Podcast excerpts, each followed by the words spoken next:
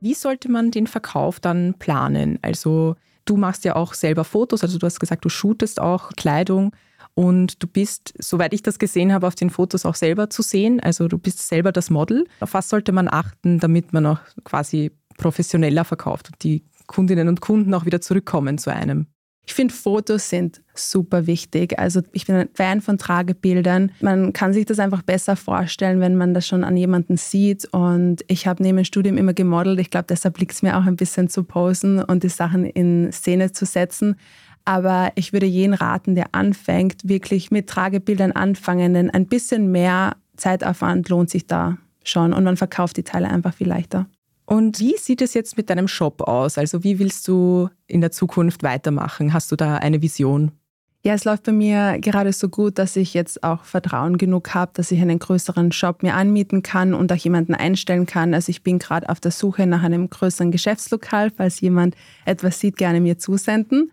Und da kann ich mir dann auch vorstellen, dass ich mit jemandem weiterhin zusammen kooperiere, der auch Upcycling-Projekte macht. Zum Beispiel, wenn man ein Kleidungsstück sieht, das man jetzt am Flohmarkt gekauft hat und das Material ist super schön, aber der Schnitt ist einfach nicht mehr modern, aber man hat so eine Vision im Kopf, hey, wenn ich das so ein bisschen umschneidern lasse, dann schaut es total anders aus und total cool.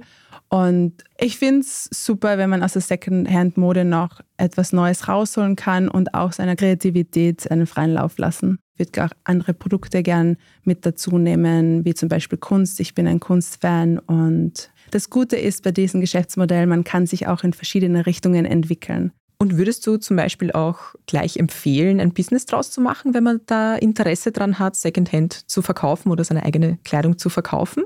Oder was würdest du empfehlen? Oder, oder ist es vielleicht auch mehr Aufwand, als man denkt? Also ich würde, wenn mich jetzt wer fragt, wie soll ich anfangen, was soll ich machen, just do it und fang an und bleib zwei, drei Monate dabei und dann merkt man eh sofort, ist das was für mich oder finde ich das eigentlich super anstrengend? Fotografieren, raufladen, versenden. Es ist natürlich schon eine Arbeit. Mir macht es Spaß und ich glaube, wenn es da draußen, es gibt da draußen genug, die gerne auf den Flohmarkt gehen und Sachen fotografieren. Wir fotografieren den ganzen Tag überall. Und dann glaube ich, kann es durchaus ein super Businessmodell sein, um in die Selbstständigkeit auch zu gehen. Aber man sollte nicht gleich seinen Job kündigen, oder? Bei mir war es ja damals so, ich habe durch die Pandemie, ich war Yogalehrerin und konnte dann nicht mehr Yoga unterrichten.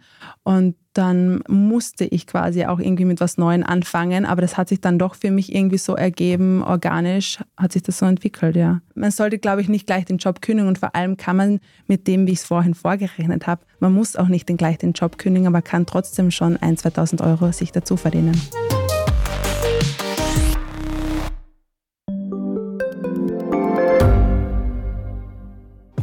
Reicht mein Gehalt für ein gutes Leben? Sind Sneaker und Uhren ein gutes Investment? Wie viel kostet eine Scheidung? Das und vieles mehr sehen wir uns an in der dritten Staffel vom Standard-Podcast Lohnt sich das? Wir, das sind Melanie Reidel, Annika Dang, Alexander Amon und Michael Windisch. Wir sprechen mit ExpertInnen darüber, wie man sogar vom Weltuntergang profitieren kann. Und darüber, wie mich künstliche Intelligenz reich macht und warum Geld noch immer Männersache ist. Lohnt sich das? Der Standard-Podcast über Geld findet ihr jeden Dienstag auf allen gängigen Podcast-Plattformen.